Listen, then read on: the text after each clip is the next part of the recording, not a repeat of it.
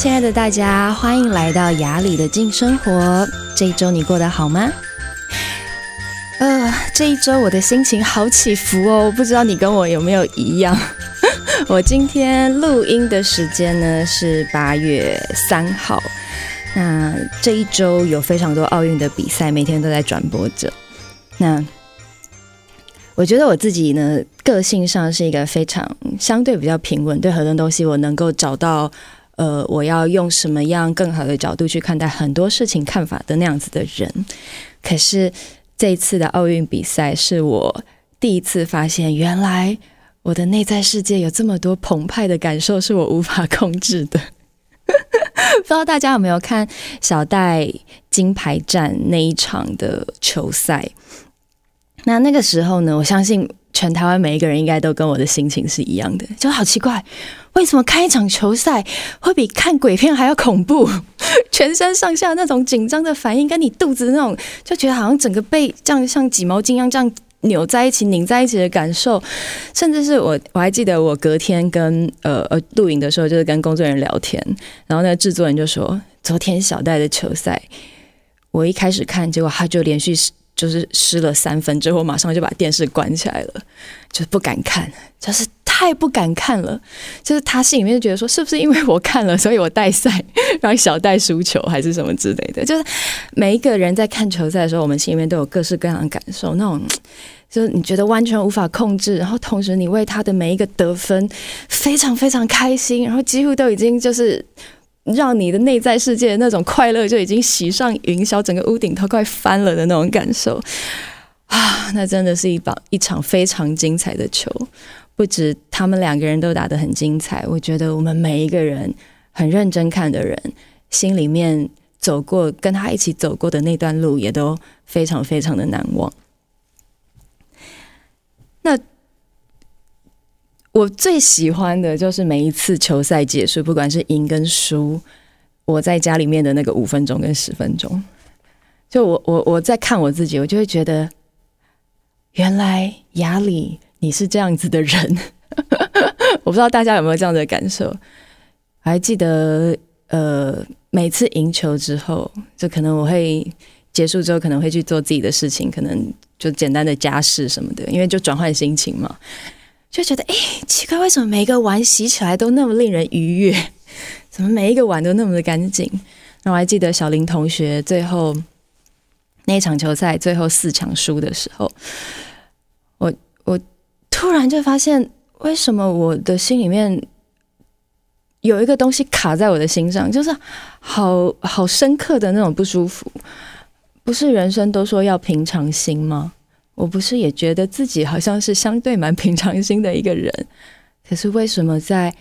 这样子的球赛中，我的感受是这么这么的赤裸裸，然后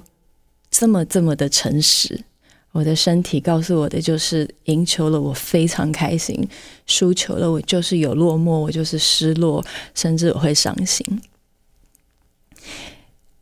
小林同学输的那个当下呢，我还记得，我结束之后就马上想要转换心情，我就想说，好吧，赶快去倒个垃圾，离开家里，离开就是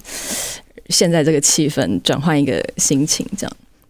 然后一边走去倒垃圾的过程，我心里面就在想，对，好像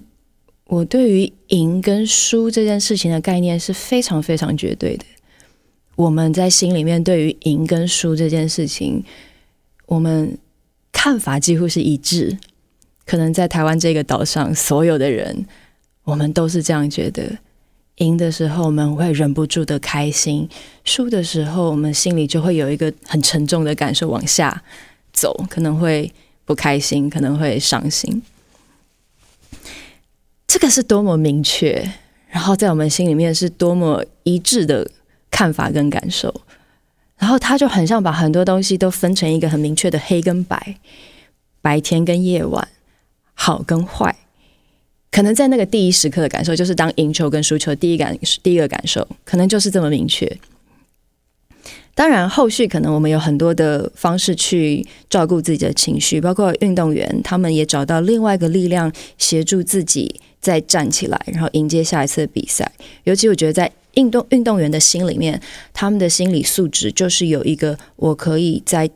呃极度的压力下承担这些输跟赢，我觉得那个是非常非常非常了不起的。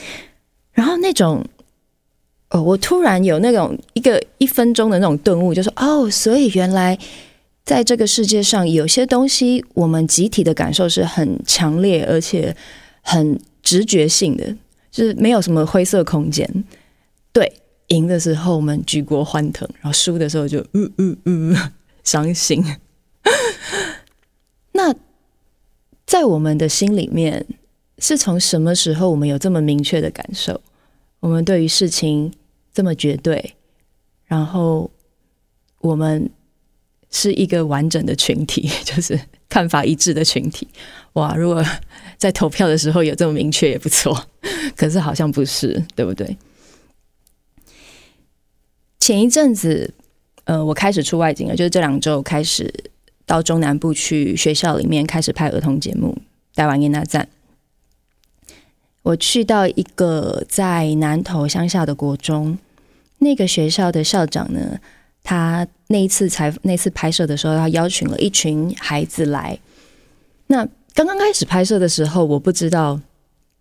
我不知道每一个孩子的状况。其实我去拍摄的过程，每一次都像是拆礼物，你知道吗？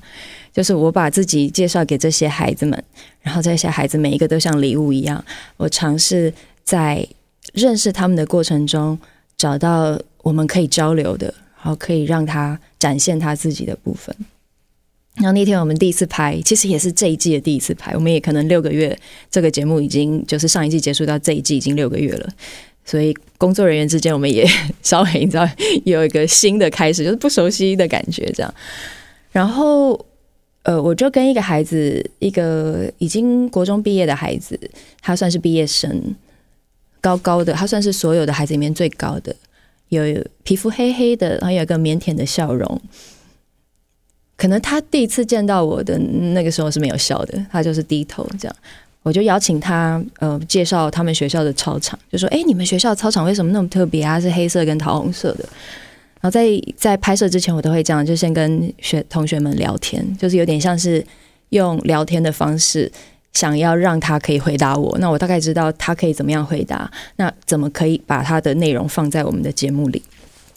然后那天我就问他，就说：“哎，那你们学校为什么操场颜色这么特别？”然后突然就出现了一阵安静，就那个同学他就低头，然后我感觉他在思考很多事情，他在想答案，这样。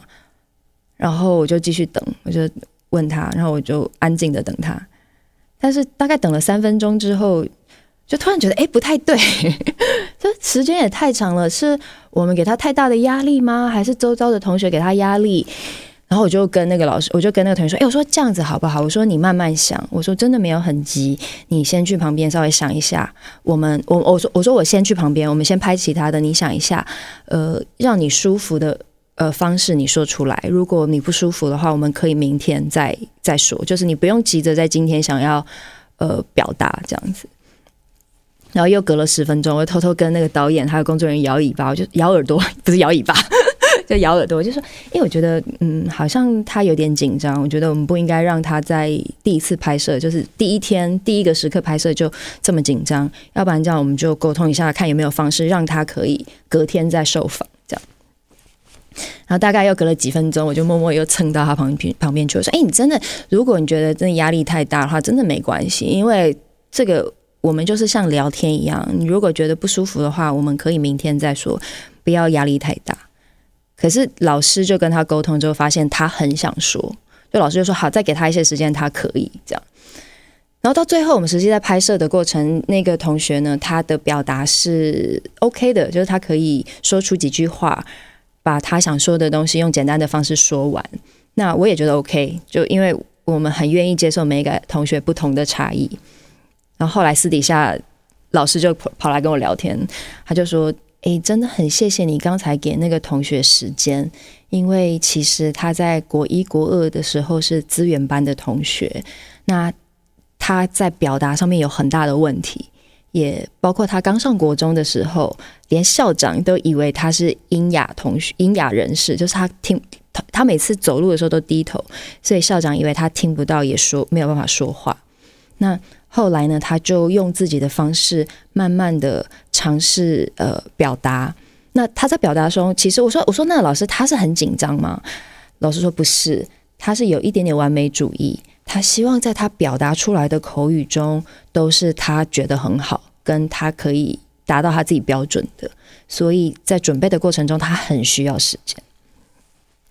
我听完之后当然很开心了，就是 OK，我们没有因为我们拍摄的过程中非常的赶，很着急，让他感觉好像他没有办法好好表达。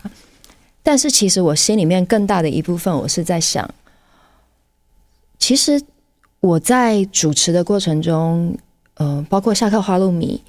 很多来到节目的孩子都是经过呃很多的面试的，他们可能都是在大家的眼光中很优秀的孩子。所以，可能口语表达上，或是在旅行中的独立性，甚至是他们展现自己的部分，都是非常非常自然，跟我觉得能力很强的。可是我在拍《台湾囡仔赞》这个节目的时候，呃，我们有更大的意愿，是我们到每一个学校里面，我们来看看这个学校真实的样子，那也包括每一个学生真实的样子。所以在拍这个节目的过程中，反而会给我很大很大的提醒。是原来在我们的环境中有这么多不同的孩子。那其实后来我跟校长聊，他说来到我们拍摄的很多孩子，他们有一些是隔代教养，甚至是有几个女生同学，她从国中开始，她可能会去打工赚钱。那她的妈妈可能缺钱吧，就是回到家之后就把她钱拿走。类似这种，就是很多非常个人化的故事。甚至是很多的学生，他们是没有办法国中毕业的，可能逃学，甚至是他们在学习上有很大的困境，有很大的困难，都是可能在我们一般教育体制中被放弃的孩子。然后校长跟我分享一个故事，他说他曾经把一个很边缘的孩子找回来学校，可是其实他的老师、他的导师是非常非常生气的，因为可能老师会觉得，如果班上有一个这样子的同学。对我的教学上是非常大的困扰，同时也会影响班上的气氛。可是，如果我们没有人真的去理解这些孩子的需要，可能他们的生命在这个点上没有被支持，他们的一生都会走走上另外一条路。那为什么要说这个故事呢？就是我在拍摄这个节目的过程，最大最大的体会是。原来我看到的孩子，就是我在儿童节目看到的孩子，他可能只是全貌中的其中一小部分。就是我认为，可能四年级到六年级，你有这么多独立性，然后这么能够表达，在你自己的内在世界有呃很多很多的主动性的孩子，他可能是在我们的教育中有受到比较好照顾的一群。可是。其实有很多的故事，有很多的孩子，他们没有被照顾，然后他们的差异会非常大。包括那个我们在这天受访的那个很难表达的同学，他最后说出来可能只是短短的两句话，我心里面都觉得那个对他来说是多大的里程碑。他可以在一个这么多摄影机的环境，这么多陌生人的环境。把他想表达的表达出来，看着我的眼睛交流，然后我也觉得在，呃我们每一个人从小到大的过程里，我们有自己的故事，对吗？我们有我们的家庭，我们有自己的故事，我们有成长的环境，跟我们来到这个世界，我们需要学习的种种。可是这个我们认知的世界。可能真的不是这个世界的全貌。当然，我不会说这个什么每一个人都是井底之蛙，我不会说这种这么批判的话。但是，我的确是在工工作的过程中，我有很深很深的认知是，原来不是每一个人都想的跟我一样。原来我认识的不是全部，我知道的并不是所有人想的。所以，其实包括我们可能跟我们很爱的人，或是我们周遭的朋友，我们内在的差异可能都是非常非常大的。只是在这个社会的包裹下，我们有一个看似好像能够交流的部分。可是，如果我们没有很真的去感受到另外一个人，或是我真的放下我的那个罩纱、那个门面纱，跟我某一种看事情的那个滤镜，我是看不到对方真正的样子的。那也包括这一阵子，我我我也是到，我觉得可能是到疫情的这一年，然后尤其最近的这几个月。我比较常呃，不管是用 podcast 或是用看新闻的方式，去多多了解这个世界上不同国家他们对于疫情的看法，或是他们正在发生的事情。对，以前听国际新闻的比例是真的相对低一点，可是的确这两年我会很好奇这个，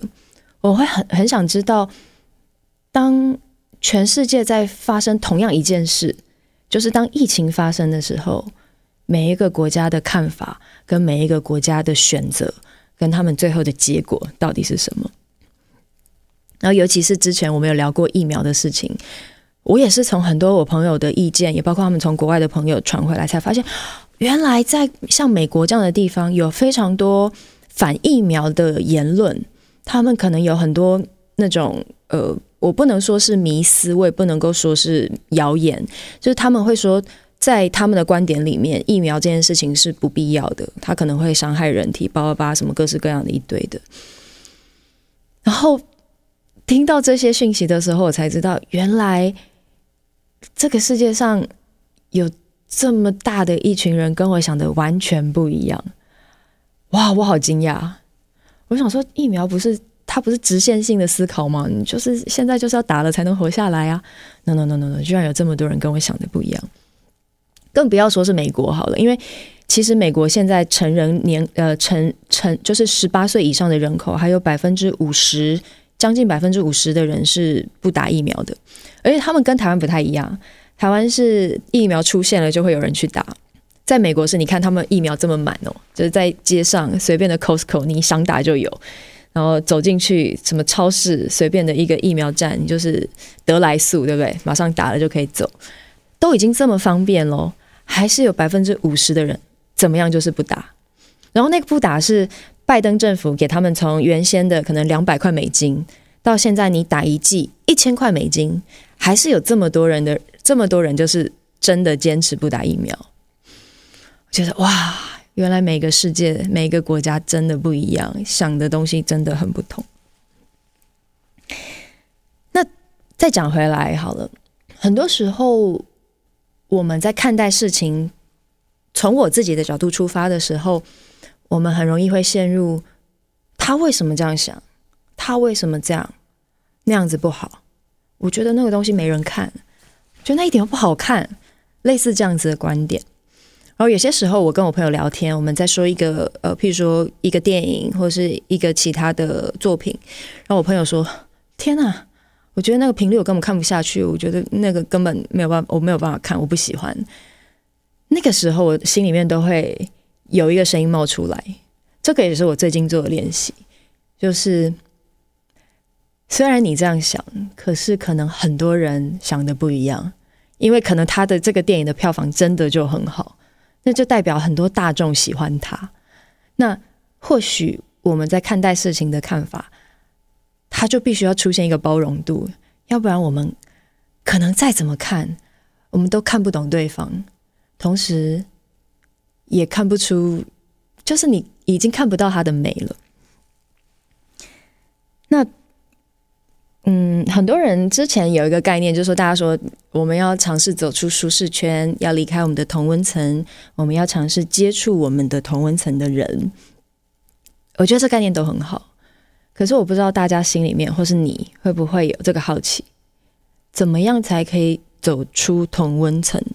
怎么样才可以离开舒适圈？对，到底要怎么样才做得到？嗯，我觉得是这样子。我的看法就是，当我们停留在我们自己眼光里面，我们就会。从某一个很单一的角度看待这个世界，可是如果我们愿意知道这个世界比我们想象的还要更多元，跟变化更多，那么说不定我们内在就会有一个轻松的部分，就是我们有一个部分会放松，那种很批判的，我完全从我自己观点出发的那个部分就会放松，然后我就愿意看见除了这个世界除了我以外的美好。那当我们在看待这些事情的时候，我们带着某一个程度的爱，那么。在交流这些过程，就是当我在谈论这个作品，跟对方在谈论这个作品的过程中，那个距离就会相对的近一点点。因为如果我只是说着我的想法，你只是说着你的想法，其实我们没有真的在交流，我们只是在一个很表浅的层次上说着一些彼此的真相，而不是我们能够共同的真相。那。其实，我觉得很多的公众人物、很多的政治人物，或者是很多拥有话语权的人，他们真正在学习的就是这个，就是我怎么样在表达我自己观点的同时，我也能够用一个更开阔的角度去看待其他的可能性，就是跟我立场相对的人，或者是跟我完全不同的观点，那么这样子。当我愿意有这个开放的部分，就比较容易在这个观点上交流。就我相信很多政治人物好了，他们都希望能够触及我原来处主族群以外的人。那么，当我在表达我观点的同时，我开放给这些人，那么他们就能够有一个交流跟对话的管道跟可能性。像我自己对我自己的提醒是。我知道我在找寻自己的过程中花寻花了很多的时间，我在找到我自己的观点，这个就很需要花时间了。然后现在这个阶段，我更大的学习是，我怎么在我了解自己观点的过程中，我开放给其他人的观点。然后当我说出我自己的观点的时候，我不会因为对方的观点跟我不一样，然后我有一种窘迫感。就是你跟我想的不一样，那你不是我这一国的。对，我我知道很多人在呃聊天或是在交流的过程中，如果对方的观点跟你是很有差距的，都会有一种窘迫感，就是说，嗯，好，那他跟我想不一样，我不要再讲了，或者是我想要尝试说服对方去接受我的观点。可是现在这个这个时候，我会觉得，那我就来听听你说的，然后。我表达我说的，那我可不可以感觉我心里很平静的去听，然后同时我很平静的把我想说的话说出来？那像我知道在，呃这个世界上，包括在台湾好了，我们都有很多很对立的看法，不管是对于政治，或者是对于疫苗，对于疫情。打开电视，因为你知道最近疫情加奥运，所以真的。真的锁在电视机前面时间多了一点点，我就会用一个观察的角度，就发现哇，原来从不同的新闻台这样子看下来，同一件事情居然可以有这么多不同的解读。然后我现在会带着一个 相对很好奇的看法，就是哇哦，原来大家都很会说故事，大家都很会表达自己。然后同一件事情，它是可以有不同观点的，就像是当大家都有不同的观点的时候，可是大家都有管道说出来，然后跟他们相应的人都可以有管道去抒发，而不会有一个更强大的力量是去说你不应该要有这样的观点，或是在他不想看到的时候就把你。电视台关掉，就是直接，就是你知道，就转播就直接切掉，或什么那样的之类的状态。就是当当我可以表达我的观点，然后你也可以表达你的观点，你没你不需需要我认过度承认你，然后我也不需要被强迫觉得你是对的。那样子对我来说，我觉得是一个更大程度的和谐。那那个和谐其实会让我们的心进入一个相对更。平静跟开放接纳的状态，就像在自然界好了，我们现在有很多惯性农法嘛，就是在这块田里面，你全部都种青菜，或是全部都种都种番茄这样。可是，在真正大自然的环境里，最美、最和谐的状态是，可能在一个热带雨林，它有很高大的树木，同时在地上也有很多的蕨类，各式各样的植物，它们都能够完非常顺应自己的生长，然后在这里持续长大的状态。对我来说，那个是最大的和谐。那这一集我想要跟大家分享，就是我这一阵子比较大的体验，就是如果一个人像我，我在我的脑袋中出现那种很绝对或是很是非的看法的时候，我愿不愿意给自己一个放松的空间？我再来看看，我有没有办法看到跟我不同观点的美，或者是不同观点的可能性。然后我觉得这样的练习让我的心真的比较平静。同时，呃，我觉得那个是一个更大的自信，就是当我真的很确信自己的时候，那么其他的观点、其他的人，他不需要跟我想的一样，我觉得他们这样也很好。好了，那八月八号奥运就结束了，不过我相信全部的人一定会很开心，我们这一次有这么好的成绩，然后最重要的是那个。运动的精神，不管输赢，我们都继续往下的精神会留在我们的心里面，一直到下一次的偶遇。OK，那就这样子喽，拜拜，下次见。